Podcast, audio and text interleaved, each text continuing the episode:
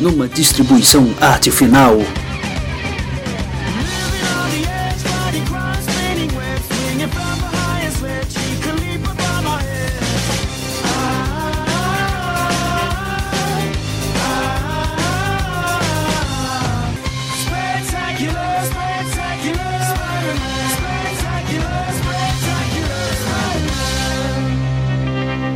A Pilha do Aranha. Olá, Aranhada! Bem-vindos e bem-vindas de volta ao Pilha do Aranha, o seu podcast de aracnídeo favorito que andou um pouco desaparecido. Fim de ano, o pessoal já está comendo, não para de trabalhar, tá tudo complicado. Reunir os aráquinos aqui é um trabalho hercúleo, mas hoje faremos uma edição pocket com a ausência de um dos membros, mas mesmo assim com muito amor aracnídeo para dar. Então hoje eu, Marcelo Miranda, estou aqui reunido com o meu chapa aracnídeo, Maurício Dantas. Os heróis da teia. Os guerreiros da teia, né? É, guerreiros da teia. Como foi que ficou aquela, aquela revista aqui do Aranhaverso? Tem um nome desse, né? Guerreiros da Guerreiros da Teia. Guerreiros da Web Teia. Era uma, né? uma sériezinha bem bacaninha, aliás. Pois é, Fica- o primeiro ano é bem divertido e aí Bem cancelaram. Fica a dica aí pra Panini, um dia, quem sabe, encadernar isso daí, porque saiu entuchado na, naqueles mix bizarros de Aranha Verso. Ah, eu acho que não, a Panini não vai publicar não, porque não tem material suficiente pra fazer um ônibus. Porque se tivesse, eles É isso aí, já começamos quente aqui e hoje não não temos aqui conosco Vitor Azambuja em memória, ele passa bem, mas infelizmente não pôde estar presente. A gente eh, vai fazer um programa dedicado ao Vitor Azambuja. Apesar de. Marcelo, conte a verdade. Oi. Conte a verdade. É, o Vitor está numa missão secreta pra Madame Teia ao longo das realidades aí da, da guerra de teia da vida e voltará a seguir. É verdade. E apesar de tudo que o Dãozinho tentou para esse podcast não sair, cá estamos. Dãozinho Octopus. Ou melhor, Dão- Dãozinho Verde. Isso, é o nosso malvado favorito. E quero deixar registrado também, antes da gente começar, que nós convidamos o, o Marquito Macabro para participar. Ele negou, então que fique registrado nos autos, quando ele reclamar que ele não quis participar. Nunca mais, Marquito. É, Homem-Aranha nunca mais, tá, Marquito?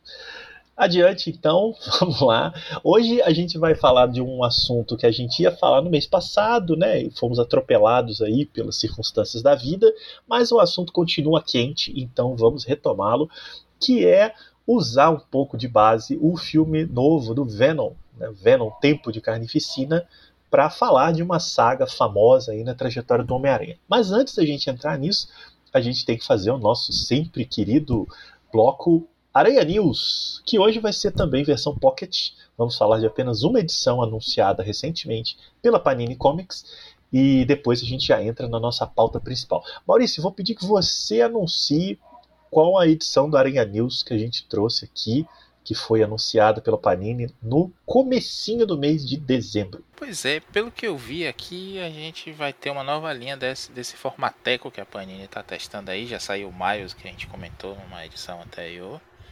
E agora tem uma, uma série Marvelverse, que essa vai ser Homem-Aranha Desmascarado.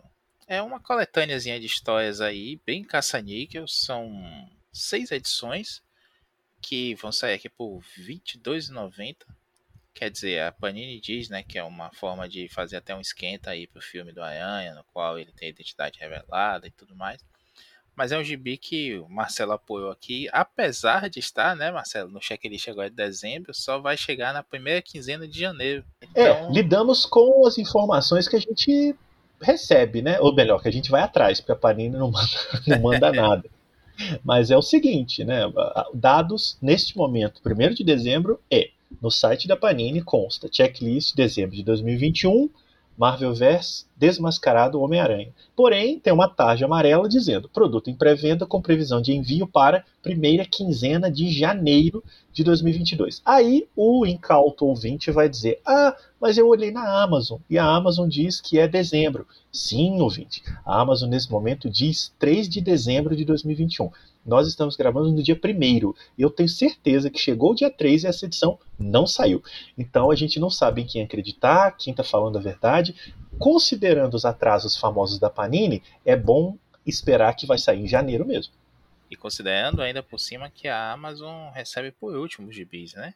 É, a primeira é a loja da Panini, depois a comic shops e bancas, e por último a Amazon. Então isso aí só deve chegar realmente em janeiro lá.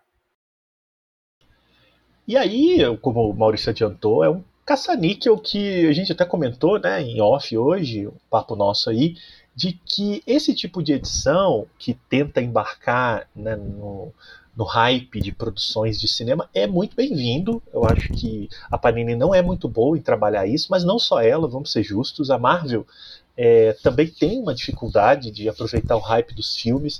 Ela, em geral, é, os status dos personagens estão sempre muito distintos do, do status deles no cinema, né? E agora, infelizmente ou felizmente, a gente não pode mais desvincular as duas coisas, né? A Marvel se tornou um conglomerado é, ultramediático e de produção com a Disney.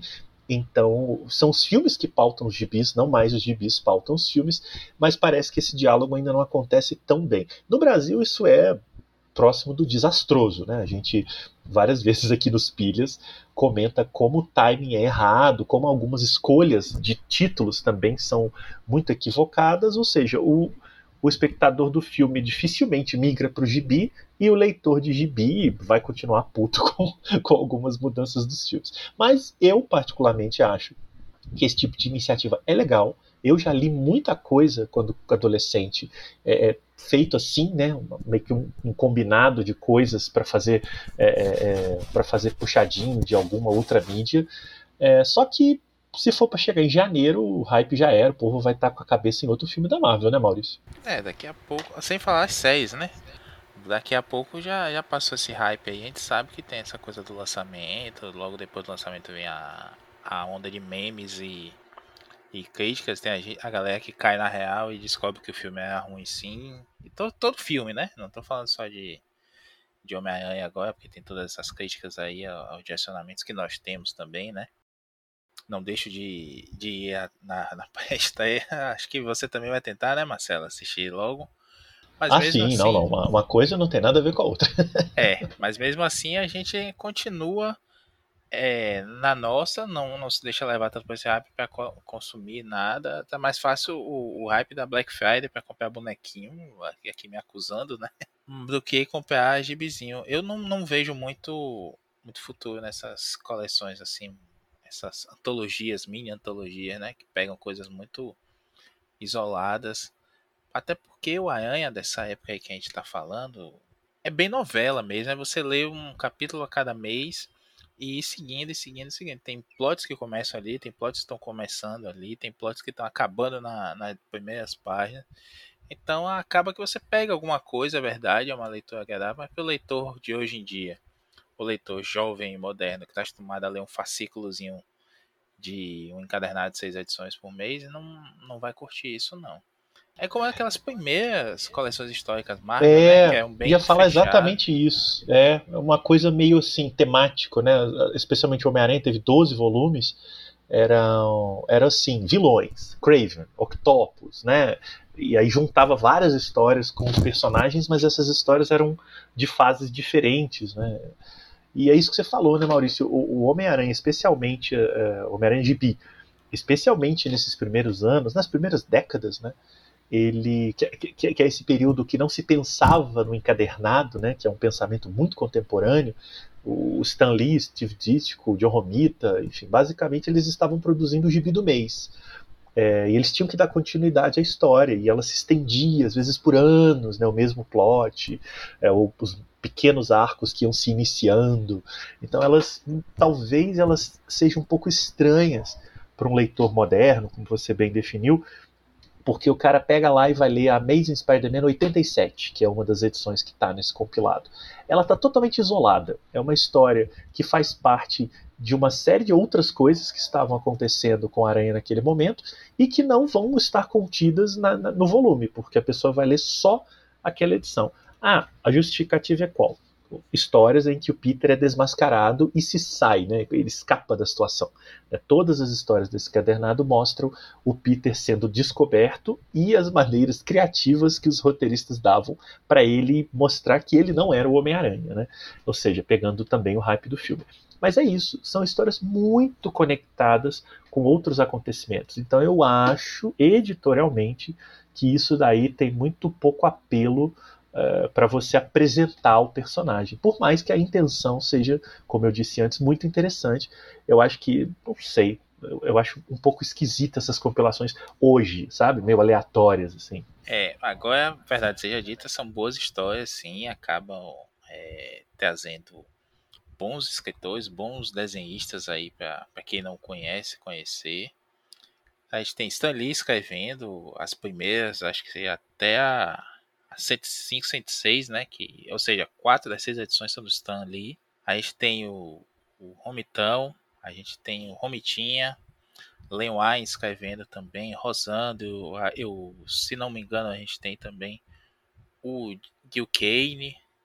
Então é muita gente boa, é muito gibizinho divertido, e aí eles para cativar, né, para ganhar apoio aí dos youtubers, colocaram no final também a clássica que todo mundo tem que falar que gosta, que é o menino que colecionava Homem-Aranha, que é uma criança para qual ele acaba revelando a identidade, né? E é uma história É a história do Roger Stern, né? Isso, e tem várias, várias histórias sobre essa história, né? Sobre como foi desenhada, como Isso. o. Como é o nome do desenhista? O Ron Fans imitou muito ali o, o teatro do, do próprio Steve Ditko para fazer o gibizinho, e como é uma, uma homenagem que estava lá na gaveta, quase não sai, enfim. Tem muita história. Foi adaptada para o desenho animado dos anos 90, né? Tem um episódio que adapta essa história aí, só que é uma garotinha, né? Sim, inclusive ou, há outras referências, né? A, a, a, esse tipo de história, assim. Digo, outras histórias que o Aranha encontra alguém, uma criança, ou revela a identidade, ou mostra a importância dele para essa criança. Mas essa aqui é a original, por assim dizer, né? O menino que tem leucemia, que tem, quer conhecer o Aranha, a notícia chega até ele, ele vai lá fazer aquela doutor da alegria com a criança e, e acaba dando uma, uma liçãozinha ali, ganhando uma lição também. É uma história básica para o dia de hoje, mas não, não dá para negar que contextualizando ali com aquele momento, isso tocou muita gente lá nos Estados Unidos quando saiu aqui pela Abril também, né? É, e lembrar também nessa edição, né, nessa edição da Panini, tem uma historinha bem interessante, né, da Amazing Spider-Man 169, que é roteiro do Len Wein e desenho do Ross Andrew, que mostra o, o momento né, em que o Jameson é, com, entra em conflito com Peter, mostrando a ele fotos do Peter desovando o cadáver do que a gente sabe, nós leitores sabemos que é o clone dele. É, a gente estava comentando como essa história é de uma fase muito gostosa do Homem-Aranha, né? Essa história é de 1977. Tenho memórias de ler isso pela Abril, né? Tudo um pouco desordenado, mas é, de serem histórias realmente muito saborosas, né? O Jameson na sua melhor fase, o Peter ali como fotógrafo e, e se, né, muito jovem na faculdade, é realmente essa fase dos anos 70 do Aranha, inclusive que tem essa transição aí também, do Stan Lee saindo, entrando outros autores, aí o Gary Cohn já tinha passado, ela é muito especial mesmo, eu gosto muito. Então tem uma única história, né, essa da edição 169, mas vale a pena conhecê-la, pelo menos o arco completo aí da, da saga do clone, na verdade da saga original do clone. Bom, então fica a dica aí, né? Se, se você estiver ouvindo isto e por acaso a gente espero estejamos errado, Marvel vs Espetacular Homem-Aranha Desmascarado tenha chegado às livrarias, bancas e lojas especializadas, aproveite. Mas é, não sei, essa coleção aqui, ela me parece recuperar algo que a Panini já tinha abandonado, Maurício lembrou bem, que eram as coleções históricas com histórias é, aleatórias, né? Tematizadas. Eu acho que isso aqui é um passo atrás e eu não, não sei, temo pelo futuro da iniciativa. Mas a gente, apesar das críticas, a gente está sempre torcendo para as coisas darem certo. É, bom, o nosso Arena News hoje não vai durar muito, uh, eu só quero frisar aqui, né, para alegria do Maurício Dantas, que a, o Nick Spencer continua sendo publicado né, no Brasil. Yay. Esse homem. o programa anterior, eu acho que foi, né? Ou algum pilha. Não, não foi um pilha, um pilha de gibis recente aí, que o Marquito comentou o início da nova fase da Amazing Spider-Man, né? Com os novos roteiristas. Eu choraminguei minhas pitangas com a meu, minha profunda tristeza com o final da fase do Nick Spencer, e essa fase não acaba nunca aqui no Brasil para a gente poder fazer um programa sobre ela. Então, você, leitor, que está lendo ainda a Espetacular Homem-Aranha mensal, eu sou como você, né? Eu não estou comprando agora, estou comprando só nas promoções, mas eu te entendo, te respeito Mas olha, eu, eu sei que pode estar tá difícil e eu não vou te enganar, vai piorar. Então, força, amigo. Nossa, e como pior é esse finzinho, viu? Inclusive, eu deixar aqui registrado que recentemente o, o tradutor né, do, do Homem-Aranha no Brasil, Mário Luiz Barroso, um tradutor bem famoso, foi, foi editor na Abril também, e ele traduz os gibis do Homem-Aranha há anos. É realmente um nome que a gente imediatamente identifica na tradução, Mário Luiz C. Barroso. Ele postou no Instagram né, uma empolgação com uma história que ele tinha acabado de traduzir da mensal do Aranha do Nick Spencer, que é de fato, Maurício, daquela fase boa, quando o Nick Spencer estava ali meio na metade, ele fazia umas histórias muito boas, arrojadas e tal. Né? E, e aí eu lembro, eu deixei um comentário lá e falei, realmente essa história é boa, mas daí adiante é ladeira abaixo, então não se anime muito. Porque eu acho que ele vai lendo à medida que ele traduz, né? Então eu, eu quis meio que dar um, um toque. Ele não me respondeu, enfim, o cara tem mais o que fazer. Mas é, eu, eu, entendo a empolgação num certo momento e, e, eu acho que ela é parte da responsabilidade de depois a gente ficar tão, tão chateado. E é isso, vamos então para a nossa conversa principal, depois aí do seu Aranha News, o plantão de notícias aracnídeo. E agora a gente vai falar do que nos trouxe aqui, na verdade seria no mês passado, como eu falei no começo, mas o assunto continua quente porque acaba de chegar aí as plataformas de streaming e de locação online, VOD, o Venom Tempo de Carnificina, né, o segundo filme longa-metragem do personagem Venom, que segue o imenso esmagador sucesso do primeiro, de uns poucos anos atrás. É um filme que ficou retido aí pela pandemia, estreou recentemente nos cinemas brasileiros e agora está no VOD. A gente ia fazer esse programa quando o filme estava nos cinemas, não conseguimos. Vamos fazer agora que o filme está no VOD, um monte de gente está assistindo, para poder falar um pouco da saga que em certa medida, inspirou esse filme, que é o Maximum Carnage, ou no Brasil, publicado pela Abril, Carnificina Total. Um histórico muito rápido aqui, né? Maximum Carnage foi publicado nos Estados Unidos em 1993 e é um grande crossover de revistas do Aranha. Naquela época, o Homem-Aranha tinha um título por semana, eram quatro em publicação: Web of Spider-Man, The Amazing Spider-Man, Spider-Man e The Spectacular Spider-Man. Né? Então toda semana você tinha lá um gibizinho. Agora tem também de novo, né? mas por motivos diferentes. Mas nessa época o Homem-Aranha estava onipresente. Inicialmente cada um deles tinha uma linha narrativa própria, só que aí de vez em quando tinham essas grandes sagas que unia todos eles e no caso, o Maximum Carnage foi isso. Foi uma mega saga que reuniu os quatro títulos durante três meses. É, e ainda teve, na verdade, duas edições especiais, que é a parte 1 e a parte 14, né? Chamada Spider-Man Unlimited. Que foi uma espécie de abertura e fechamento da saga. Então foi um, um, um acontecimento grande e bem típico dos anos 90. Né? A gente está falando aí da década que nos deu o Venom e que nos deu o Carnificina, talvez o vilão mais uh, extravagante e rococó da trajetória do Homem-Aranha. Maurício Dantas, você que é o nosso Nelson Rubens do Pira do Aranha, uh, o que estava rolando lá no Escritório Aranha para o Máximo Carnage chegar para gente? Quase eu perdi o fôlego aqui da, risada com o microfone fechado. Eu ia soltar um ok, ok aqui. Ok, ok. É assim, importante lembrar no comecinho que o, o Carnificina fez um sucesso inesperado, assim como o Venom, né? O Michelini, o Micheline conseguiu repetir aí com, com o Carnificina. O sucesso que ele não esperava ter feito com o Venom também. Vamos pular aqui toda aquela questão da, da discussão de autoria do personagem do Venom, né? Até no, no filme novo agora tem o Venom criado por Todd McFarlane primeiro e David Michelini depois. E aí quando veio oh, o Carnificina, oh, é, é. criado pelo David Michelini e Mark Bagley. É, olha só, o que, que é o estrelato? Pois é, e aí tem discussão, o Eric Larson outro dia se passou também defendendo o McFarlane, dizendo que o McFarlane foi essencial mais importante do que o Michelini na criação do, do, do Venom. Eu discordo, mas vamos lá, né? O, o Danny Fingerhut, que é o, desenhista, finalista e escritor, fez, fez tudo um pouquinho na Marvel, na época era editor da, dessa linha do Aranha, que ia capitalizar né, os cabeças da Marvel lá, lembrando que a Marvel estava passando por um momento difícil, nos anos 90 ela chegou a pedir concordata, quase fechou, quase foi vendida. Os cabeças lá disseram, vamos, vamos ganhar dinheiro aí, e só o Aranha tinha título semanal, assim como o Superman na DC, né? Nem o Batman chegou a ter nessa época aí, título toda semana. Quer dizer, ali na época do, da queda do morcego, acho que o Batman tinha oito, oito títulos mensais, né? Um negócio impressionante. pra dar conta daquela bagunça. Não, pois é, quando você vai ver uma saga como Queda do Morcego, eu tenho aqui, são seis volumes, nove volumes encadernados.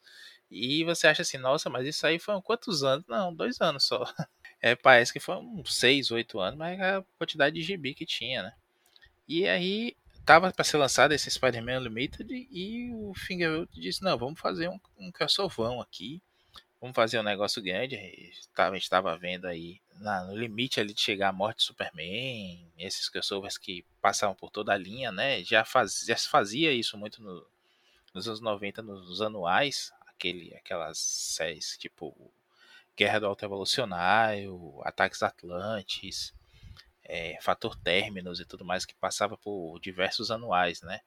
Depois a Marvel foi experimentando isso em sagas de mensal mesmo, como Operação Tempestade Galáctica, Carnificina Total e tudo mais. Acabou sendo um formato de sucesso naquela época, que hoje acaba se repetindo de tempos em tempos, né? Guerra dos Reinos, recentemente a continuação espiritual do Carnificina Total, que foi o Carnificina Absoluta do Tony Cates, que é bem fraquinho. É isso, é exato.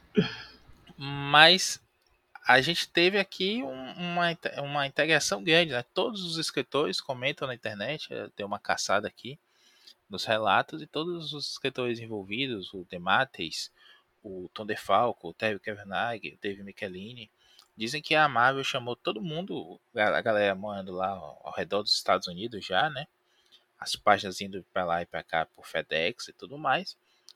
Lembrando que não se tinha digitalização para mandar tudo já em PDF pra galera lá, não sei qual é o formato que eles mandam, tô chutando.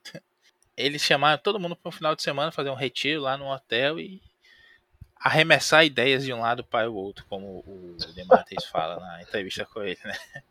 Vou, vou pular, fazer um parêntese já adiantando uma coisa, né? Arremessar ideias é muito uh, perspicaz considerando que a história é um arremesso de gente para um lado para o outro, né? Mas continue.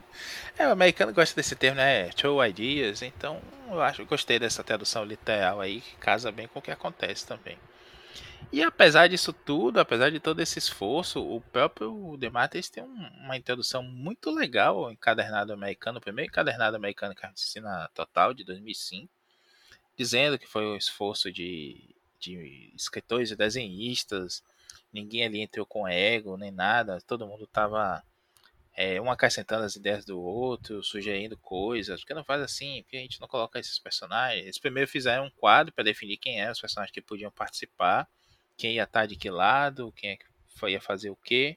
E aí foi acontecendo a, a história muito mais é, do que uma coisa criativa mesmo, uma proposta é, dirigida por uma ideia de um escritor, foi uma coisa editorial mesmo mandate, mas todo mundo entrou ali. Eu acho que só o Michelini conta, né? Acho que até porque acabou, a, gente já comentou isso aqui em outros pilhas.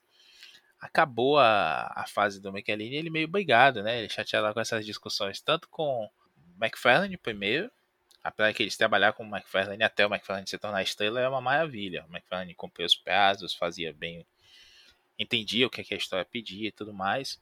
O Larsen também, mas da mesmo, do mesmo jeito, o Larsen pegou ali o vácuo, né? Da saída do McFarlane foi pro, pro título só Spider-Man, sem adjetivo nenhum. E depois veio o Bagley, e o Bagley tinha problema lá, o Bagley que ia ser um puta desenhista, ele queria ser o novo Jim Lee, que ia fazer as splash plays cada vez mais sensacionais, e não queria seguir o roteiro, né? E aí teve briga do Michelini com o, com o editor, que é o, Danny Fingerwood e tudo mais, acabou saindo do título. E ele comenta, né, que ele disse assim, ó, não é uma coisa que eu queria fazer, as edições que eu escrevi, eu nem lembro direito, eu sei que só tinha gente dando soco em gente, e, e o Carnificina matando uma galera. Mas de resto, todo mundo gostou muito, né? Tem o Tom Lyle desenhando, que eu não sou nem um pouco fã, não é porque morreu que eu, tenho que falar bem, o desenho dele não ficou bom depois que ele morreu, infelizmente. Mas tem a, o, Bagley mesmo tá inspiradíssimo. Ele sabia que aquilo ali ia ter um puta valor. E ele caprichou em cada página daquele desenho ali, que são as melhores edições de toda a, a saga, são as dele. Né? É, é chato até você ver Demates com o Salvo Sema fazendo aquelas edições. Apesar de que eu tenho um momento muito bom, a gente vai comentar lá adiante, nessas edições do, do Demates, que é para mim um dos pontos altos da história. Mas de resto é uma história que é bem qualquer nota. Daqui a pouco eu vou, vou fazer até uma observação aí, Marcelo, sobre, sobre o plot da história, mas por enquanto é isso, assim, houve uma, um esforço, né? Foi, digamos assim, um grande esforço transmídia e multimídia da, da, da Marvel na época. Porque se você for ver, teve videogame. A capa da a vitrine desse programa aqui, a gente já deixou pronta já tem um tempo, né, Marcelo? A gente está comentando até no, no WhatsApp que tinha que ser é, essa. Aí. É, que deveria ser a capa até do encadernado. pois é, a, a capa, a, a arte aí da, da vitrine que vocês estão vendo, é a capa do videogame, da caixinha do videogame e da, do cartucho do videogame do Super Nintendo, do Maximum Carnage. Que acho que todo mundo jogou antes de, de, de ler mesmo. E criou uma expectativa grande, né? Os caras fizeram um negócio muito legal. Essa empolgação do Danny Fingerroot, né? Foi para esses para esses associados todos e os caras disseram assim, não, vamos fazer um negócio diferente, fazer um lançamento legal, com propaganda de TV, que tinha muito já naquela época. Mas os caras fizeram uma coisa que ninguém tinha pensado ainda. Eles fizeram um cartucho de cor diferente. Quem, quem viveu lembra, os cartuchos do Super Nintendo eram cinza, né? Como quase todos na época. E esse veio em vermelho, uma edição especial lá, o cartucho vermelho, com essa arte do, do Carnificina aí sobre a cidade de Nova York. Teve parque temático, né? A a Universal Orlando chegou a fazer um parque temático no Halloween, que é os heróis caídos com os vilões tomando conta e o Carnificina na frente disso aí, né, da decoração. Teve pinball, boneco, então nem se fala, né? O desenho é, do Aranha. Isso, ia lembrar do pinball, que é bem dos anos 90, né? o desenho do Aranha, que também é de 94, né? Isso, Adaptou isso, isso. É, tanto a história do Venom quanto Carnificina. E que, como tinha muito como dizer assim, como tinha muita, muito mercado de boneco também, chegar pegar lá o repack, né? Pegar os bonecos que não venderam com os moldes já prontos, com as pinturas que já existiam e relançar com uma caixinha lá, que é o Aranha, o Venom e o Carnificina básicos. E aí depois tinha os pacotes maiores, que tinha Capitão América, que tinha isso, que tinha aquilo. Ou seja, dava para você comprar se quisesse toda a linha com todos os personagens que estavam ali. E recentemente, inclusive, aproveitando também o hype do filme, a, a Hasbro lançou alguns personagens aí, né? Já tem quase todos os simbiontes lançados e a Hasbro lançou a, a Shake, que é a namorada do Carnificina. Ela acabou recebendo essa peste horrível. Pois é, e Maurício adiantou aí, né, um pouco da história, porque eu brinquei antes, porque essa ideia de, de, de, de throughout, né, de lançar as coisas é muito a cara da saga, né? a gente está falando de uma década, isso é sempre comentado, até o pessoal do Confins do Universo já fez um podcast sobre os anos 90, nos quadrinhos de super-herói, e o Carnificina Total foi citado lá até pelo Fernando Caruso, né, o ator e também leitor de gibi aí, é, como um, uma extravagância dos anos 90 típica. E, e, é isso mesmo, né? Você tem uma saga de 14 partes, numa época que isso não era tão comum como hoje. A gente teve recentemente aí o 10 de Espadas, né, da, da linha dos X-Men, que teve 22 capítulos. É, mas nos anos 90, essa, essa ideia da conexão entre os títulos para uma única história não era exatamente uh, tão de praxe. Então você ter uh, quatro títulos conectados numa grande estrutura de narração era era realmente um acontecimento, era uma coisa que deixava os leitores e o, e o mercado em polvorosa, né? Caramba, os títulos conectados, o Homem-Aranha vai, né, uma grande aventura de 14 partes. E no caso do Carnificina Total, tinha o agravante positivo aí, né, para o mercado, de reunir muitos personagens. É, então você tem um time de vilões né, de altíssima, de altíssima periculosidade e um time de heróis que vai se agremiando ao longo da história até culminar com a entrada do supra-sumo Marvel, que é o Capitão América. Né? Porque até um certo momento, os aliados do Aranha são todos um pouco mequetrefes, né? O núcleo ali dele tem umas coisas do tipo, é, ah, o, o simbionte é, não aguenta fogo, vamos chamar o Tocha Humana. Ah, o Tocha não está disponível, mas a gente tem a Flama. então eles vão pegando meio os personagens B, reserva ali, né? Recicla, reciclando solução cocô que já tinha sido feita até no desenho, né? Homem e seus amigos. Isso, e tem aquelas coisas bem típicas dos quadrinhos da Marvel, que é Carnificina tá lá com um bando de assassinos destruindo Nova York, matando a doido, e aí eles viram e falam: por que, que a gente não chama os Vingadores? Ah, porque eles não estão na cidade. Os Vingadores nunca estão na cidade quanto o Aranha precisa. nem o Quarteto, nem os X-Men, né? Ninguém, ninguém. Aí, ah, então chama a Flama, né? Então eles vão meio que pegando uns personagens B a certa altura ali, não sei se já foi combinado desde o início ou durante, vamos botar o Capitão América, né? É um personagem de, de linha A do, da, da Marvel, para dar uma força ali, para dar uma segurada, porque tava ficando feio para os heróis, assim. É, porque o Aranha, né, por sua própria característica, ele não é exatamente um personagem que bom de liderar equipes, né? tanto pela personalidade também pela, pelo perfil de aventura. Volta e meia ele lidera sim, o Dan Slott colocou ele como um grande líder aí do, do Aranha Verso e tal, mas não é uma coisa que a gente lê Homem-Aranha para ver. Nós vamos ver o Aranha liderando uma grande equipe. Então eles. E ao longo de toda a saga, ele fica um pouco desconfortável naquele papel. A Mary Jane tá puta porque ele não dá atenção para ela. Ele do casamento tá, tá, indo de mal a pior. Ele acabou de perder o Harry Osborn, né? Essa história se passa logo depois da morte do Harry. Então tá tudo fodido. Então ele não é exatamente o melhor líder que um grupo desses pode ter para enfrentar o Carnificina. E isso é um elemento da história, né? Um elemento fundamental, talvez o mais interessante é essa essa dificuldade que o Peter tem de assumir a liderança daquela equipe, de não, de não querer jogar nas regras do Venom, que quer matar geral, né? E quer matar geral, no caso, os vilões, né? E ele se alia à gata negra, e aí a gata negra acha que ele é bunda mole, que o Venom que tá certo. Então, esse dilema do Peter é legal, particularmente eu acho legal até a metade, depois eu acho que fica muito chato.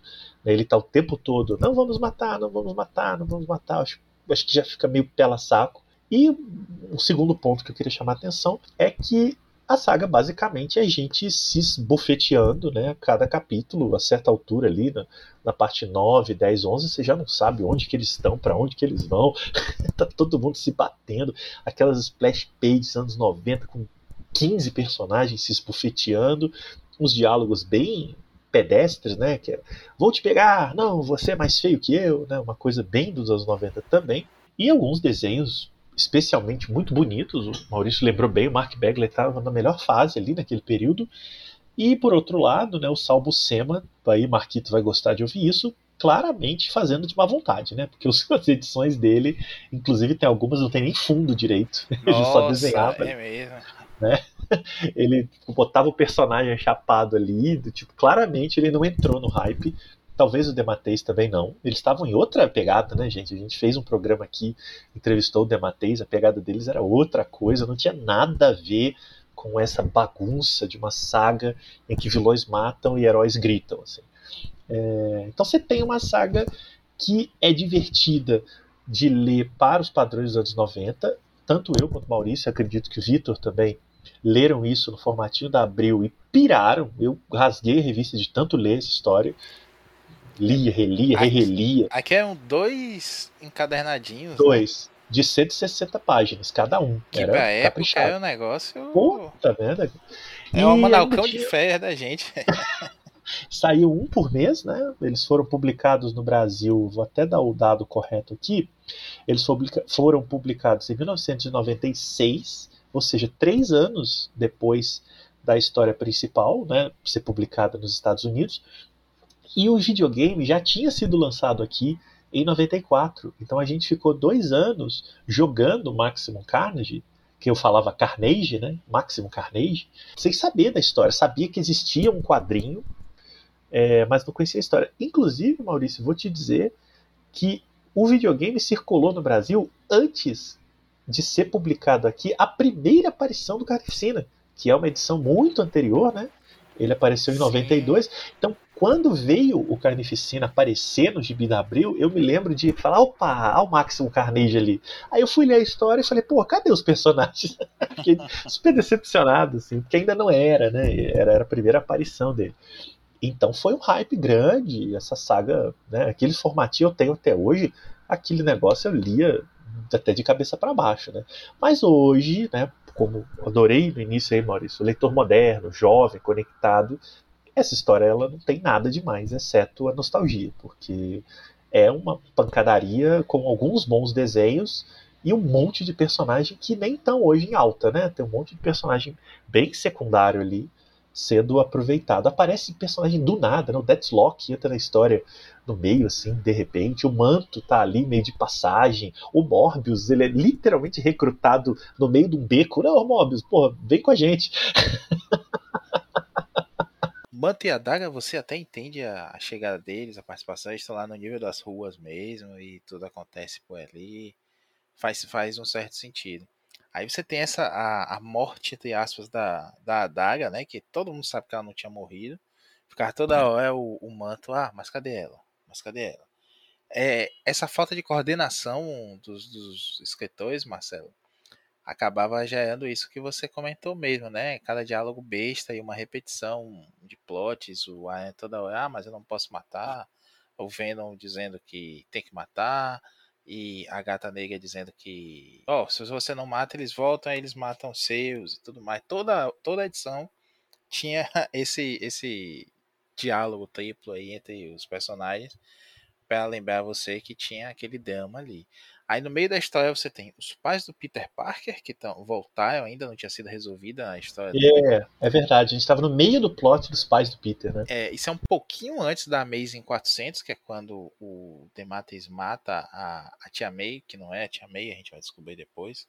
Mas só frisar que quando o Demates é, mata, ele mata a Tia May. É o é. editorial que depois, lá na frente, resolve que aquilo ali foi desfeito, né? Mas o Demates, inclusive, falou pra gente que foi uma decisão editorial consciente de que era a hora do Peter se despedir da Tia May. Belíssima edição, aliás. É, ele falou pra gente, né? Ele teve intenção de matar, o dolo estava lá. Isso, é. Depois é que a Marvel, por motivos próprios, resolveu voltar com ela no final da saga do clone. Um retorno, aliás, vergonhoso, mas deixa pra lá. Pois é, né?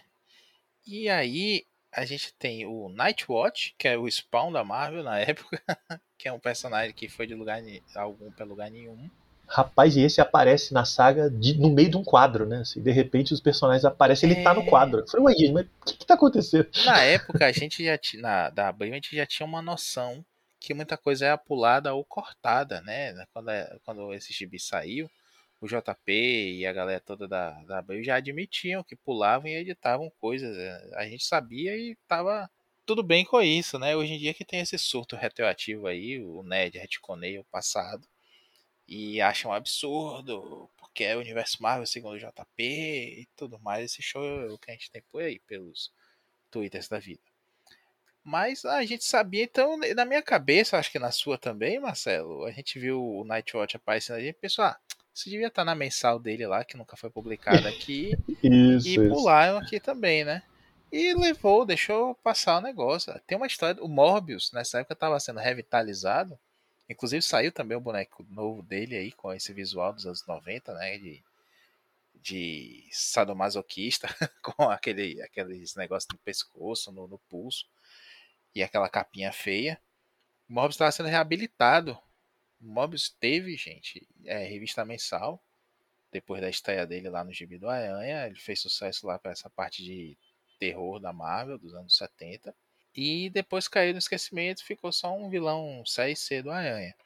Mas nos anos 90 ele foi ressuscitado ali, né? O interesse no Morbius foi ressuscitado na, na, numa saga do Motoqueiro Fantasma do Howard Mack, o, o magistral Howard Mack. Eu não conheço ninguém que fale mal do, do, do desse grande escritor. O Mac vai e faz a Filhos da Meia-Noite, que aqui. Olha, alto lá. Olha lá, passou a polícia aí, ó, vai te é, levar. Depois do, de, depois do que você falou aí, a polícia já tá batendo na sua porta. O Maurício tá brincando porque eu tenho ressalvas à fase do Howard Mack no Homem-Aranha. Mas a polícia vai resolver isso daí, Maurício. Mas o Mac no Motoqueiro Fantasma é uma das melhores fases, sim. Aí não. Prefiro não opinar, mas no Homem-Aranha realmente. Eu defendo, mas eu defendo mais é pra, pra irritar a galera mesmo, que critica ele. Tô- eu- é verdade. Estou irritadíssimo aqui agora. Ah. Crise no pilha, só ficou nós dois e agora a gente briga. Pronto, aí Não. a gente vai fazer programas solos. É. Pilha e Polha. É. Hashtag volta a zambuja. É, e, o, e o Dãozinho vai fazer o Pulha. Esse ele não precisa fazer, né? Já tá agora. Ele tá numa, numa live qualquer aí jogando É D&D isso. online. E sendo Pulha de pulha. E tá fazendo Pulha de gibis. Enfim, o, o Morbius estava tava aí também ressuscitado nessa época. A gente tem a Gata Negra. O Punho de Ferro que aparece só pra soltar o Deathlock que tá preso lá num, num outdoor eletrônico. E pra custear a arma que vai resolver tudo depois, né? Precisar de alguém com dinheiro. E aí. O Tony Stark não estava disponível. Aí lembraram que o Punho de Ferro é, é rico, né? E o Terry Cavanagh sempre se disse um fã do personagem. Ele queria escrever um gibi do personagem, né? Ele teve o projeto duas vezes cancelado pela Marvel e nunca conseguiu, mas aí ele conseguiu empurrar o Punho de Ferro nessa nessa edição aí, nessa, nessa série. Então a gente tem uma porrada de coisa que simplesmente acontece e, e não tem peso nenhum, não tem consequência nenhuma. Tem um plot que é completamente esquecido e que o Morbius se separa do. O Aranha volta pra casa pra ver a Mary Jane, porque ele foi cacetado lá, né? A Gata Negra fica com, com o Venom lá investigando alguma coisa, enquanto o Carnificina, a contraparte Aranha, aquela de, de Cruzada Infinita, foi de Cruzada? Não, a- aquela de. Cara, eu acho que é, é do, é do Guerra Infinita, né? É, é porque é o desafio Guerra, Guerra Cruzada. Cruzada, isso é, é isso, é. A contra... Nossa, que é um personagem totalmente anos 90 também, né, cara? Ah, Nossa. total. E o pior é que eu gostava dele, eu achava bacana aquela história. Ele e o do Não, a Demolidor. gente, a- ali a gente adorava, mas você olha hoje e pensa, cara, como é que isso passava, né? A contraparte Aranha e a contraparte lá do, do Demolidor foram as que mais renderam a história, né? O Chichester chegou a, a fazer alguns arcos lá com aquele demoninho, que era o, o do, do Demolidor. E essa do Aranha ficou por um tempo aí vagando, fi- ficou como sidekick do, do, do Macabro até ele virar o demoníaco. Já como demoníaco, né? Que também aparece nessa série. Enfim, tá aquela a patotinha feliz ali, ainda aparece o, o Carniça. Gente, Carniça foi uma tirada assim, o Carniça já tinha morrido Cara, mais 10 Carniça. vezes. é. E ele também, literalmente, ele aparece saindo de um bueiro. Ele aparece, e aí o Carnificina olha e fala: Esse cara é interessante. Ele bota a mão, a pessoa morre. Quero pra mim. É. E leva ele embora. E aí que se cria uma, uma família disfuncional ali, né? O, o casal Carnificina é Shake, pai e mãe. E é Shake. Ninguém falava o nome dele no, dela Não. no colégio, né? Falava Shake. Shrek. E você falou, eu posso ter piscado, mas você falou do Duende Demoníaco, né? Isso. Então, o Duende Demoníaco é outro personagem completamente extravagante e, e todos eles vão sendo recrutados assim, aparecendo, né? Eles aparecem no- na página e falam, ô fulano, você tá dando uma voltinha aí, vem pra cá. É, até existe uma explicativa, uma, uma explicativa foi foda. Até existe uma explicação subjacente ali, né? Que é a questão dos poderes da, da Shirk. Que ela, além de ter os poderes sônicos, ela tem uma, uma capacidade psionica ali latente de despertar o mal, né? Chega num momento da história que ela tá fazendo Nova York surtar. Todo brigando com todo mundo, quebrando tudo.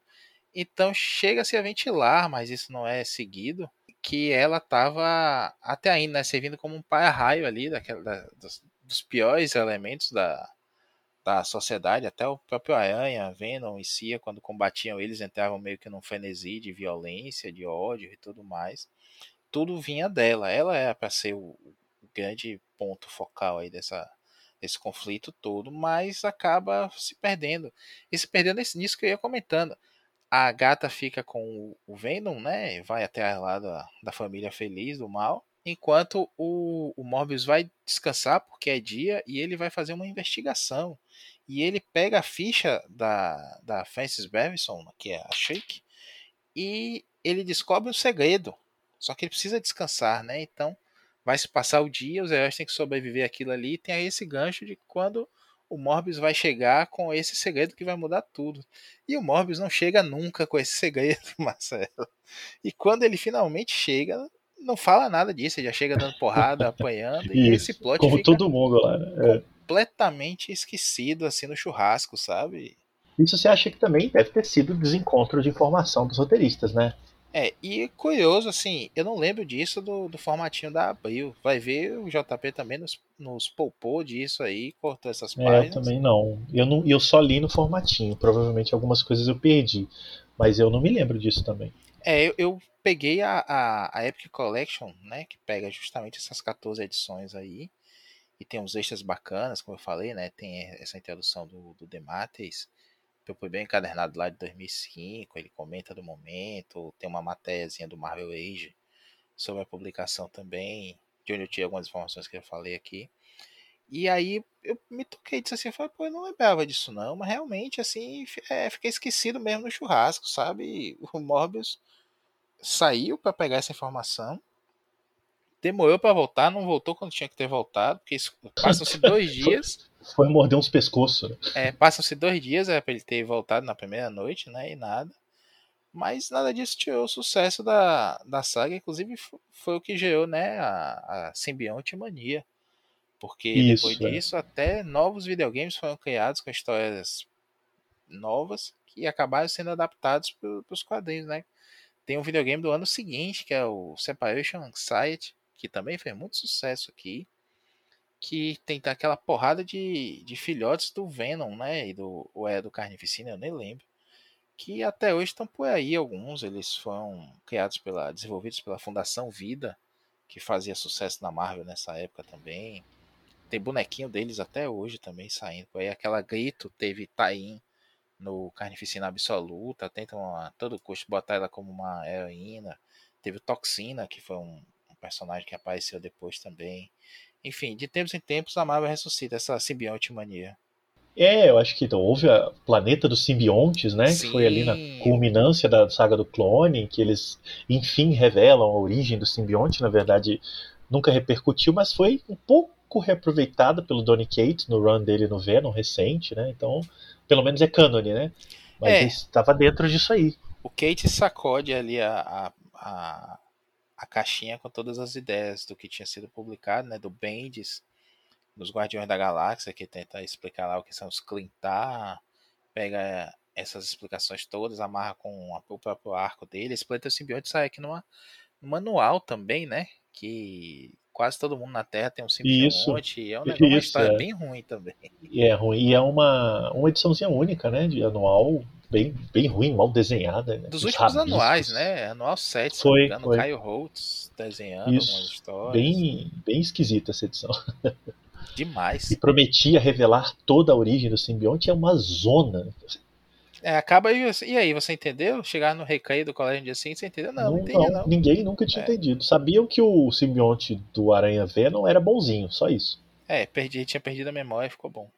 Bom, o Carnificina Total, a saga, foi, como a gente já falou, foi publicada no Brasil pela primeira vez em 1996 e ganhou a sua primeira versão em formato original, americano, sem cortes, em 2020, quando a Panini publicou um encadernado capa dura, Carnificina Total, utilizando a capa do Ron Lim, que é a capa da primeiríssima edição da saga nos Estados Unidos, que é Spider-Man Unlimited número 1.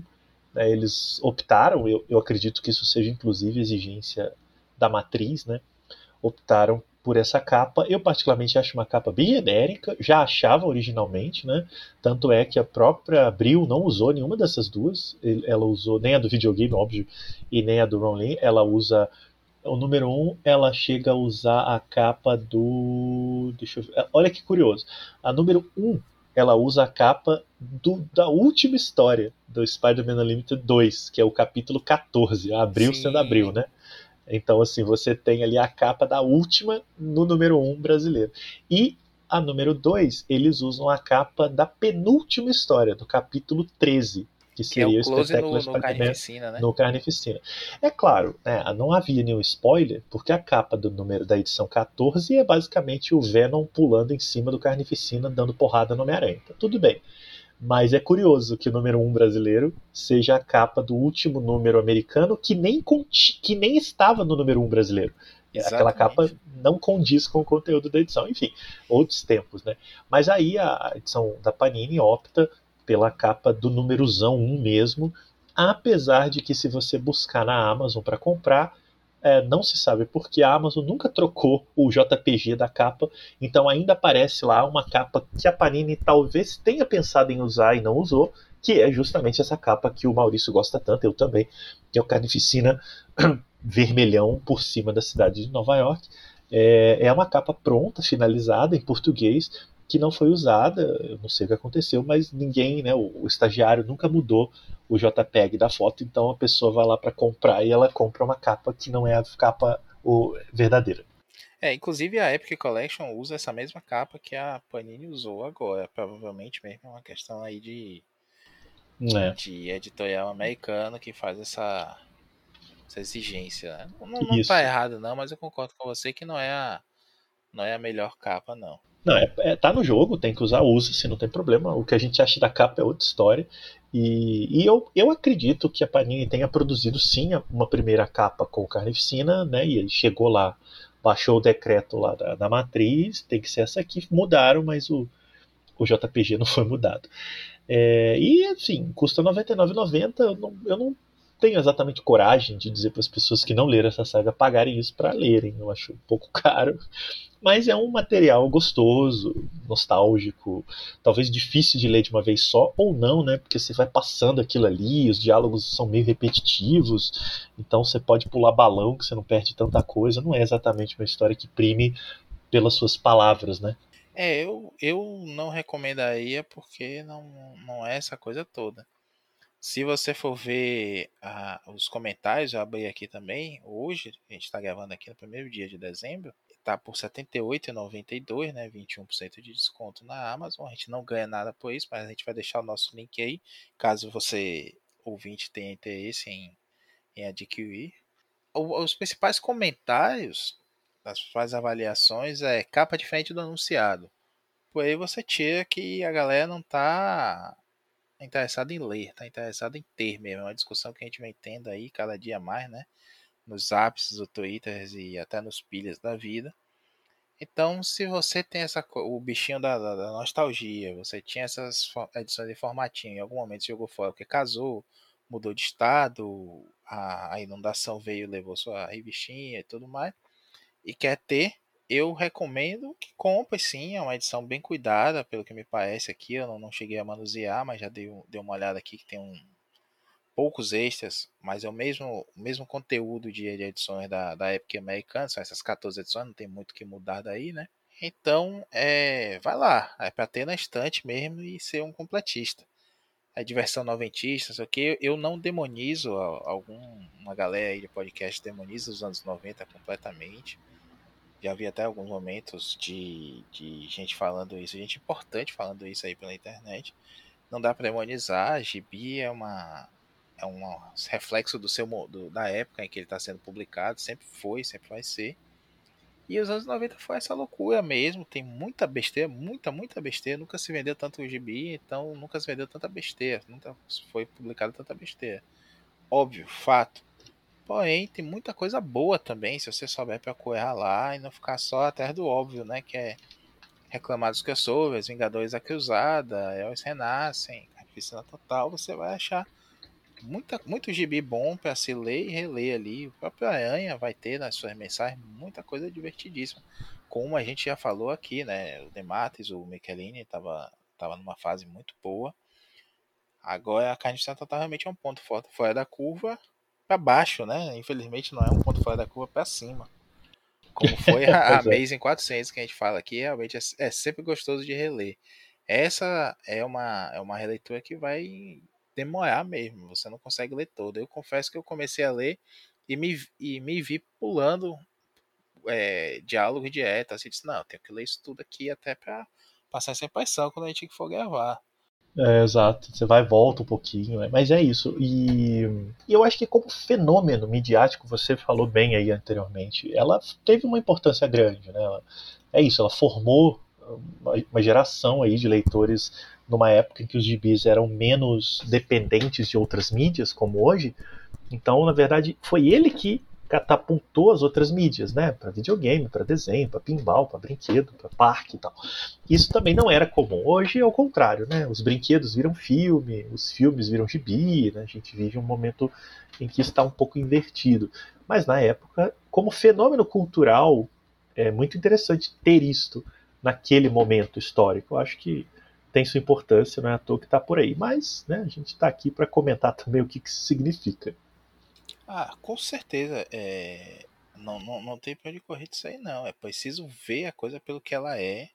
Não só por essa, esses olhos de achar tudo que é de tal época ruim, nem com o véu da nostalgia de achar que tudo é bom. Galera, a maioria das coisas que vocês defendem ferrenhamente aí até hoje, vocês não leem ou releem há mais de 20 anos. A, a lembrança da gente é um. É até sueira para tudo, né? Seja para relacionamento, seja para gibizinho, seja para os filmes da sessão da tarde. Tem coisa muito boa, tem, e tem coisa muito ruim também. E também não precisa se deixar levar pelo que é dito bom e ruim. Tenha lá sua cronologia pessoal, seu gosto. Não precisa justificar porque gosta, não. Tem coisa muito boba aí que eu me divirto até hoje relendo dos anos 90. Precisa ser bom? Não, precisa só divertir. Falando nisso, seu Maurício Dantas, falando em precisa ser bom não, pode só divertir, a gente tem aqui o nosso epílogo, que é comentar justamente mais um produto, em alguma medida derivado de Carnificina Total, que foi o filme Venom, Tempo de Carnificina, é, que foi lançado este ano no, nos cinemas, né, produção da Sony, em parceria com a Marvel Studios, né? E, e, como ficamos sabendo depois, agora vai ser o contrário, né? Vai ser um filme da Marvel com parceria com a Sony, mas a gente fala disso depois. É, eu acho que essa altura, o, muita gente que quer ver o filme já viu, então vou avisar o ouvinte que a gente vai comentar dele com spoilers, para a gente poder começar à vontade, vai ser uns 10 minutinhos aqui, mas se você, ouvinte, neste instante não viu Venom Tempo de Carnificina e ainda quer ver, é, pare agora, volte depois, ou não volte, se não estiver aguentando a gente falar, e tá tudo bem também, não ficaremos chateados. Mas a gente vai falar. Reflita também é. o que você está fazendo da sua vida, ouvinte. Porque você está mesmo interessado em ver esse filme depois do primeiro, você está é, fazendo é, uma coisa errada. E se portando com spoiler. É, e ainda isso, né? Mas enfim, de qualquer maneira, a gente vai falar dele mais abertamente para a gente poder comentar tudo que a gente quiser. Então, valendo a partir de agora. Muito bem, o Venom é, Let There Be Carnage, né? no Brasil ficou Tempo de Carnificina, é a sequência aí do filme do Venom que foi lançado em 2018. Né? O filme do Venom é, foi uma aposta da Sony no, no, num filme solo do personagem que nem a Sony esperava que fosse fazer tanto sucesso. Né? Eles, claro, investiram ali, teve uma grana, mas não foi um filme que eles acreditaram que fosse se tornar o que se tornou. É um filme que quase arrecadou um bilhão de dólares. Né? Ele chegou a 800 milhões no mundo e se tornou de fato um carro-chefe da Sony. Né? Você tinha de um lado o prestígio do Homem-Aranha no Aranha Verso, né? que ganhou o Oscar, foi um filme elogiado unanimemente. Né? Acho que não há, não há ser na Terra que não goste do, do Homem-Aranha no Aranha Verso.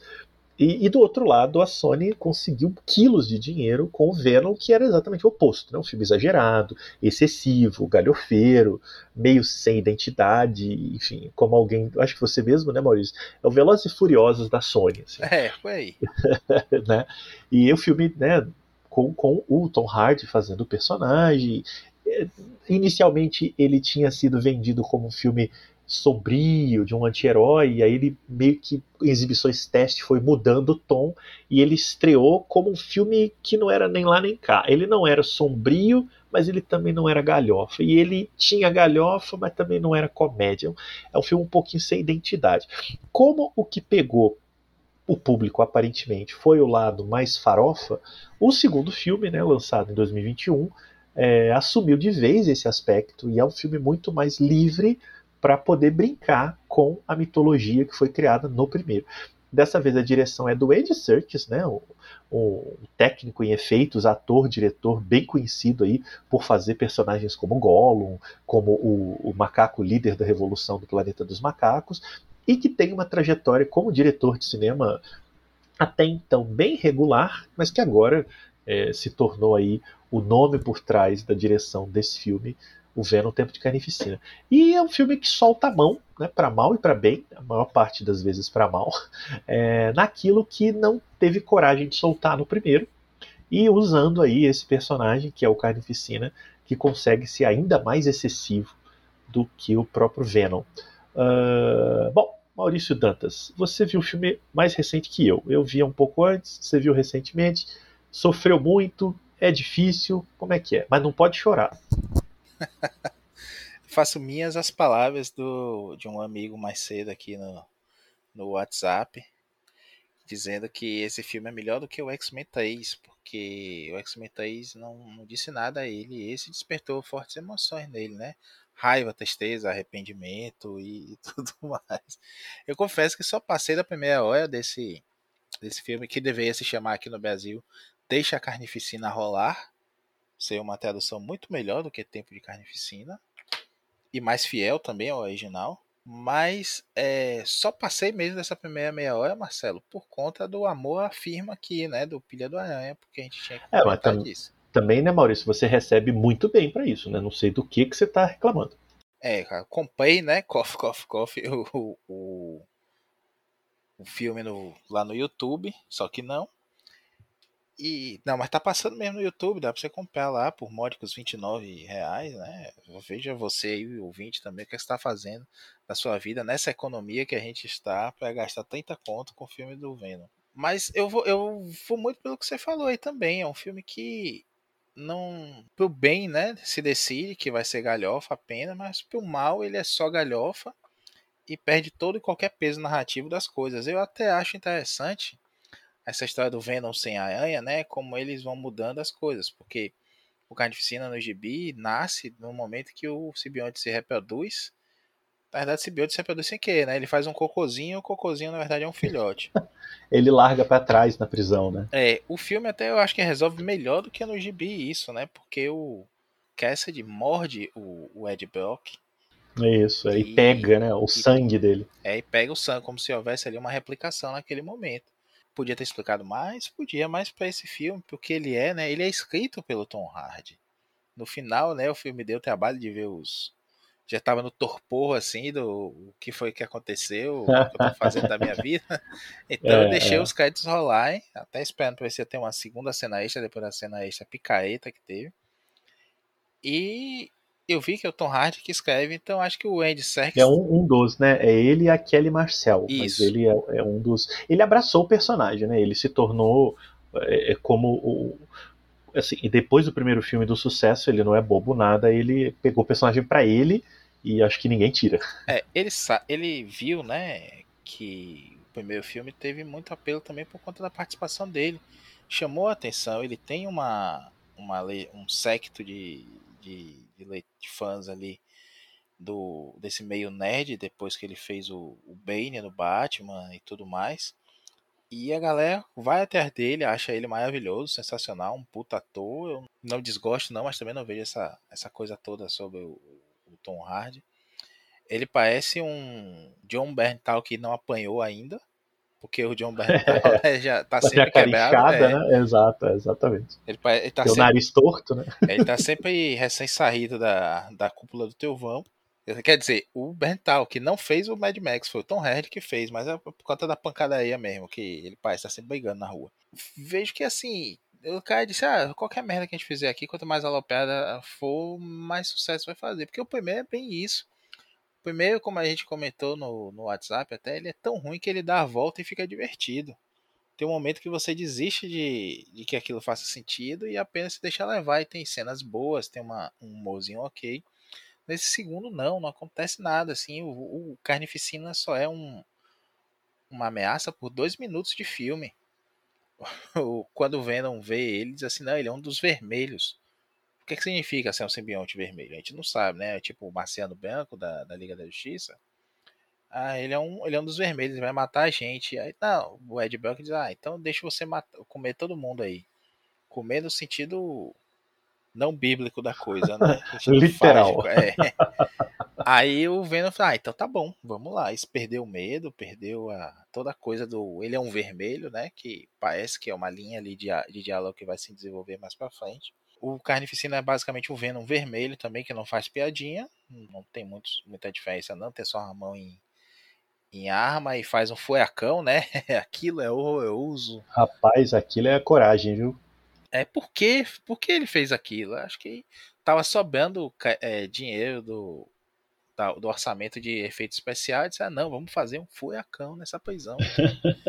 e como é que faz furacão? Não, o Carnificina começa a rodar e faz um furacão. Ele Mas... vira o Tasmania, né? É, o, o índio Apache do, do Super Amigos, né? Exato. Agora, agora, a descrição que você está fazendo do filme, ela é muito próxima ao Carnificina Total, né? Que é isso aí, é porradaria, é. meio tudo sem sentido e, e toca a vida. Eu particularmente uh, acho o Tempo de Carnificina realmente um filme difícil de ver até o final, e ele só tem 90 minutos. Pois mas... É. Parece que é muito mais. Parece que 5 horas. Mas ele tem duas coisas, talvez três, que eu que eu achei legal, assim, que eu, que eu gostei de ver ali, o que não quer dizer que seja bom, né, como a gente está diferenciando. Uma é ele não perder tempo, apesar de parecer longo, ele não perder tempo com interstícios. Então é tudo muito rápido, né? Por exemplo, o, o Ed Brock rapidinho descobre o plano do Carnificina. Ele pega lá o mapinha, joga no, no negócio de simbionte, já visualiza, já toca a vida. Nossa, forçadíssimo. forçadíssimo. Forçado. Mas, mas seja honesto comigo, você preferia desse jeito ou que eles gastassem 20 minutos de filme dele investigando aquele mapinha? Não dá, tem né? Tem razão, tem razão. Por, porque eu acho que eles perceberam que eles não iam conseguir manter um, um interesse, um filme minimamente interessante se eles ficassem na subtraminha, né? Aí imagina, o Brock vai para um lugar, investiga, conversa com o outro, descobre um segredo do mapa, né? É tudo direto, é tudo objetivo, e aí o Carnificina vai fazer furacão, faz o furacão. Eu fico imaginando que o roteiro foi meio assim, gente, o que tiver para resolver nessa cena, resolve para a gente passar para a seguinte. Eu tenho um pouco essa impressão. Então, assim, como você mesmo diferenciou, para o filme que temos, eu acho que é uma solução honesta. Não, não fica fingindo que é inteligente e, na verdade, é um filme burro. Né, assim, assumidamente um filme meio tosco. Né? É, um outro ponto é que eu, eu gosto, eu me divirto né, quando o simbionte fica putinho lá com. Eles têm a DR, né? É uma, é uma comédia romântica, né? E aí eles têm uma DR e o simbionte vai. Eles terminam, rompem vai tocar a vida e vai pra balada. É. e aí ele curte a balada, insinua-se que é uma balada gay, ele inclusive literalmente diz, eu saí do armário do Ed Brock, né? Então tem uma brincadeira ali do bromance entre os dois, ele tá com, com o cotovelo, né, com dor de cotovelo, porque ele foi traído pelo, pelo amante, então eu curto esse simbionte pega o microfone e começa a falar uns coaching bizarros. Eu acho que ali é. Acho que o filme dá uma relaxada. Eu gosto, assim. E, e, o terceiro ponto, cara, eu acho que não tem terceiro ponto, eu inventei, é só esses dois. Eu vou falar uma coisa bem interessante do, do filme, que é o elenco. Tem muita gente boa no elenco. Dava para fazer coisa melhor com essa galera aí. Oh, o Andy Serkis, que é o, o diretor, como você falou, e com muito mais propriedade que eu, tem uma, uma carreira regular como diretor. Mas ele já teve no MCU, inclusive, né? Ele foi o Garra Sônica no, no filme do Pantera e no Vingadores Era de Ultron, que é a primeira aparição dele até. Aí tem o Woody Harrison fazendo o Cletus Cassidy. O Sim, Woody Harrison, bom frisar, ele, tá, ele foi convidado para reviver um personagem bem famoso dele, de um filme chamado Assassinos por Natureza, né? Muito Escrito bom. pelo Quentin Tarantino, pois é. E eles queriam né, captar aquele Woody Harrison insano do filme através do Cletus, né? Agora, uma curiosidade também, muito rápida, é que o Carnificina já iria aparecer no primeiro filme, né? Só que eles mudaram no meio e resolveram guardar ele pro segundo. Por isso que a cena pós-crédito do primeiro filme já é o Woody Harrison, porque ele Sim. já estava contratado, né? Usar uma peruquinha ridícula lá no primeiro filme. Esqueceu nessa, né? É, toca a vida, né? Mas ele já deveria estar no primeiro. Então, na verdade, ele esperou o segundo filme para poder viver o personagem que ele, em tese, teria vivido no primeiro. Pois é, a gente tem aí também a Michelle Williams, que faz a, a Annie, né? Que é a, a ex-esposa do, do Ed Brock. E a gente tem a própria Shriek. Shriek! Shriek! que é a Naomi Harris, que nesse ano também esteve em cena no 007, né? Sem Tempo para Morrer. Que é uma baita atriz, ela foi, para quem não tá ligando aí o nome da pessoa, a tia Dalma do Piratas do Caribe. Que é um baita papel dela também, que ela brinca ali com um sotaque, com todo um jeito de bruxa de ser e tudo mais. Ela é uma excelente atriz, tá merecidamente aí em franquias grandes como 007 merecia um destaque maior aqui, um, uma participação melhor da, da Sheik no, nesse filme. Tava olhando aqui também, Marcelo, no elenco para ver se eu achava mais gente, porque a gente sempre tem esses filmes que a gente diz assim, ah, eu conheço esse cara, sempre vejo esse cara e não sabe quem é, né? Ou essa, essa atriz e tudo mais. Eu tava comentando isso até no Escapistas outro dia lá com o Mal e com o Luiz, quando a gente gravou do Parker, do, do Darwin Cook. E eu tava olhando aqui o elenco, a gente tem no elenco J.K. Simmons, que é o J. Jonah Jameson, e o Tom Holland, mas ele só aparece na cena extra. É, a gente sabe onde eles estão. É, que vamos chegar lá. Mas tem também um crédito a um outro personagem aqui, que eu acho que foi cortado, não, não me recordo desse ator lá. O, o ator se chama Tom Hollander. Nós temos o Tom Holland que e maravilha. o Tom Hollander. Olha só. Nesse filme. É, né? Isso aí é o Tom Holland no Holland verso. É. O menino Tom Rola, como a gente gosta de chamar. Gosta não, né? Lá ele, mas. E tem essa cena, e tem essa cena extra picaeta, né? Que o que eu vi de você, Marcelo. O que foi que você achou também né, desse momento? Olha, eu, eu tô curioso de saber por que você chama ela de picareta, mas você vai me falar daqui a pouco. Eu vou te dizer o seguinte: eu não fazia a menor ideia dessa cena, eu não, não li muita coisa do filme, né? Eu sabia que era carnificina, galhofa e tal, mas eu não sabia que a cena extra ia conectar o filme ao MCU tão diretamente e tão, eu vou usar a sua palavra, picaretamente. É, me surpreendeu mesmo, eu estava totalmente por fora disso, de que tinha tido uma costura entre a Sony e a Marvel para conectar os universos, né? eu não contava com isso. E, se por um lado abre uma janela interessante, porque você começa a perceber que a Sony e a Marvel estão num namoro firme, já não é mais um, uma ficada, né, um namoro. É, depois de muita confusão aí envolvendo o personagem do Homem-Aranha, no passado especialmente, ou 2019, quase que eles pegaram de volta né, o Homem-Aranha para eles, enfim, acho que agora fizeram as pazes. Isso abre um, um cenário completamente imprevisível, né, porque você conectando Venom ao Homem-Aranha do MCU, você está conectando os filmes ainda não lançados, como Morbius, Craven né, e qualquer outra coisa que a Sony fizer, porque esses estão conectados. Se o Venom está conectado ao Aranha do MCU, você está construindo aí um, um universo. Porém, eu não sei se as coisas são tão bem resolvidas assim. Eu acho que eles estão meio que dando uma, uma provocadinha um no outro, sabe? Tem, tem negócio aí. Agora, como isso é feito é no melhor estilo uh, Pacto do Mephisto, né? Estalamos o dedo, mudou o universo. Eu imagino que é isso que você está chamando de picareta. Também, porque assim, para quem tá, tá lendo os, os gibis do Venom e tudo mais, você chega ali no momento em que o, o casalzinho, né, Ed e Simbionte já tá de boas, estão lá num quarto escuro, provavelmente. Não, e eles foram morar, não é? Eles foram tirar férias na praia, foram viver a lua de mel. Isso, só faltou adotar um cachorro, né? Mas o Venom comeria o cachorro. Não, o cachorro é com o Gavião Arqueiro. O que o Venom gosta é de galinha. Ah, é verdade, né? Excelente a galinha axé. Aliás, né, ser galinhas nesse filme não é bom negócio. É, a não ser que você seja as duas galinhas de estimação do, do Venom. Mas é porque ele dá a entender ali, né? O Venom disse que vai abrir a mente coletiva dos simbiontes pro Ed um pouquinho só e tudo mais. Isso remete demais à fase do Donny Cates nos gibis.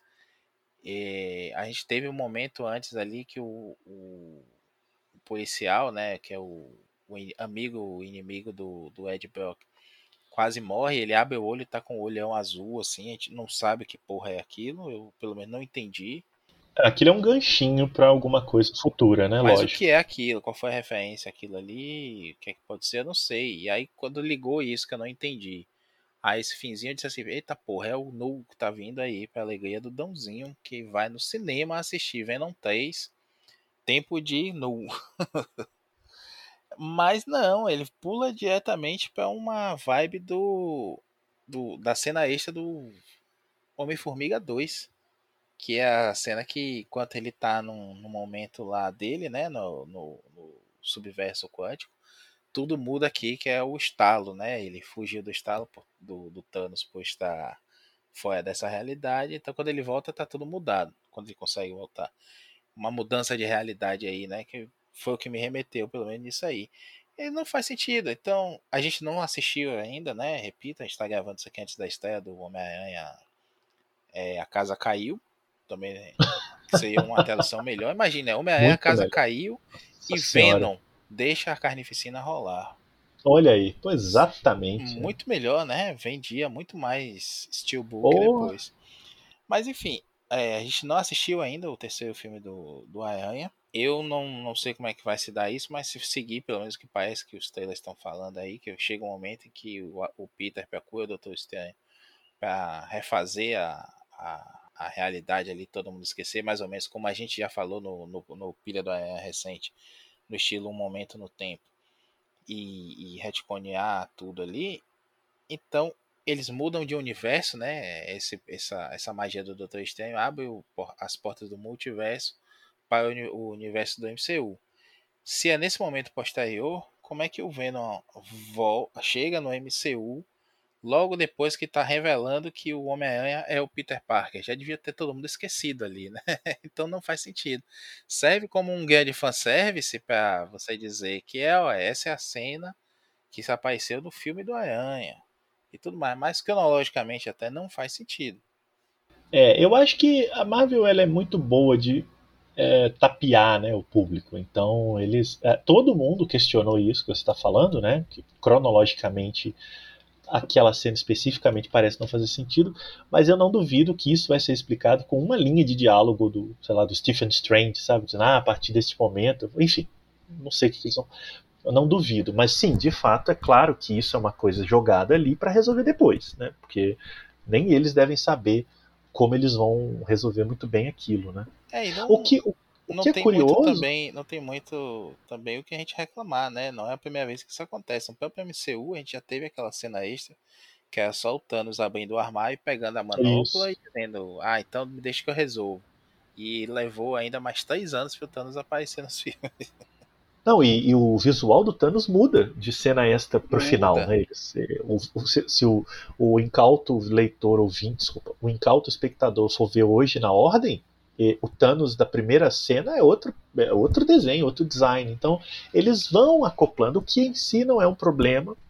A questão é que, e aí é uma opinião bem pessoal, a Marvel e agora Marvel Sony nesse caso, ela realmente criou, né, acostumou o público a lançar iscas nos filmes e séries mais do que a desenvolver suas histórias. Então, você tem um filme do Venom inteiro que na verdade é desfeito na cena extra, né? Porque se ele troca de realidade, em tese, em tese, o que a gente viu antes já é outra coisa, não serve mais. Né? Então ele muda, ele muda o status. É, sei lá, até uma série como Loki, né? É, ela basicamente são seis episódios de um prólogo né, para uma outra coisa. Então ela, a Marvel cria esses acontecimentos que na prática são preparação para outros acontecimentos. Né? Isso é uma coisa que até um, um crítico amigo meu, Pedro Straza, critica muito, ele se irrita com isso. Eu entendo, eu acho que de fato é para você manter uma franquia desse tamanho que a Marvel se tornou hoje em movimento, você precisa criar barrigas e disfarçar muito bem essas barrigas. Então eu acho que o Venom é muito isso de uma maneira mais picareta, né, para adotar o seu termo, é, Maurício. É, é, é uma grande barriga de 90 minutos para chegar naquela cena extra que, na prática, parece que é ela que importa para o filme. Né? Praticamente isso, né? O, o que eles querem dizer no final, assim, ah, você gostou, você achou ruim, não importa. O que importa é que agora o Venom tá no, no, MCU. Isso. E agora você, espectador, vai ter que ver o Craven, vai ter que ver o Morbius, porque agora tá tudo ligado. E vai ter Esse filme, é o recado. Né? Lembrando disso, o Jared Leto não, não Isso, contente, eu tô falando dos filmes. É. Jared é. Leto não contente em fazer bosta no, no Coringa, agora ele quer fazer bosta também no Morbius. agora, é, o, basicamente o que aquela cena extra te diz é isso, né? De que É, se você achou que não ia ver os filmes de vilão da, do Sony, você está enganado. Achou errado, você otário. Achou errado, otário. Você vai ter que ver se você quiser estar por dentro de tudo que acontece na Marvel. Então é uma jogada mercadologicamente de mestre. Assim. Eles criaram hype para filmes que meio que ninguém está muito interessado, mas agora boa parte do público fiel a esse universo vai buscar esses filmes e esperando o quê? Conexão com os outros filmes da Marvel. E fazer vídeos de teoria, né? Isso. Então, assim, é o crime perfeito. E você tem razão, Marcelo, nisso que você fala, porque se você for pegar pra ver, já saiu o primeiro trailer do, do Morbius, né? O teaser trailer. E nele a gente tem uma cena que tem uma brincadeirinha que o Morbius ataca alguém lá na noite e o, o cara pergunta, né? Quem é você? Aí ele fala, eu sou o Venom. Não, brincadeirinha, não sou o Venom, não. Sou o Dr. Morbius. Ou seja, e não é no, então é no e mesmo é no universo. Do, e não é no trailer do Morbius que aparece o Michael Keaton, que o pessoal ficava especulando se não Sim, seria o Abutre? Então, Porque que ninguém sabe se é. Mas agora, pelo jeito, é, né? Aparece o Michael Keaton na manchete do Clarim Diário, com o Isso, mesmo exatamente. logo dos filmes do Sam Raimi. Né? Isso. Então, pronto, você, né, você já construiu aí essas pontes que vão atrair mesmo o, o público né, que está querendo se conectar com tudo isso. E já dá uma coçadinha também na, na cabeça daquela galera que tá aí surtando com a possibilidade do Andrew Garfield e do, do Sam e do Tobey Tobey Maguire. Isso, só quero falar o Sam Raimi, mas é o Tobey Maguire que estariam no, no Homem-Aranha Casa Caiu. Pois São é, três Tom é. Holland? São três aranhas? Não é nada disso? Eu acho que podia. É, eu acho que podia aparecer os novos guerreiros nesse filme. É, pra, pra, pra alegria de 10 espectadores, né, que conhecem os Novos Guerreiros. É, eu, Ed Maio e mais dois. Beleza, então depois dessa expectativa, assim, que eu não posso me conter de espera para saber se vai ter ou não os Novos Guerreiros, está dado o novo hype no Homem-Aranha 3, eu me despeço aqui do- dos ouvintes, agradecendo a audiência. Maurício Dantas, quer mandar algum recadinho final aí, além dessa revelação de que tem Novos Guerreiros no Homem-Aranha? Eu quero avisar que a cena extra de Homem-Aranha 3 já vai ser o, o Peter encontrando o Venom. E o Venom avisando que o Nu está chegando. Ih, anota, hein? É informação aqui em primeira mão que eu tô trazendo para vocês, trazida diretamente do lugar onde o sol não bate, mas que é verdadeira, é verídica sim. Eu aposto verdade. um real de Big Big se não Veja for só. verdade. E basicamente é isso aí. Se tá gravado, é verdade. Então, com essa revelação, fiquem bem aí, Aracnos. E provavelmente no próximo programa a gente já vai poder comentar um pouquinho do Homem-Aranha. Como é que é o título que vale, O Maurício? título que vale Homem-Aranha, a casa caiu. Homem-Aranha, a casa caiu. Com o Voltem Vitor. Azambuja, né? Que a casa dele não tenha caído. É, Mas o filme é com o Vitor Azambuja? Eu não sabia. Não, nosso próximo programa. Ah, bom. Então, ufa. Agora eu fiquei até, fiquei até nervoso. Eu quase revelo Então- aqui que o Vitor tá nas, na- nas gravações finais do filme, né? Nossa. Oh, meu Deus. Ele e o Andrew Garfield lá. Enfim, amiguinhos, não deixe a casa cair. Tchau. Foi a Pilha do Aranha, mais um podcast com o selo dos cabras de qualidade do Arte Final. Gostou do que ouviu aqui? Compartilhe e acesse o site, tem muito mais conteúdo de qualidade esperando por você. Vai comprar seus gibis na Amazon? Compre acessando nossos links, você vai ajudar a manter esse trabalho. www.artefinalhq.com.br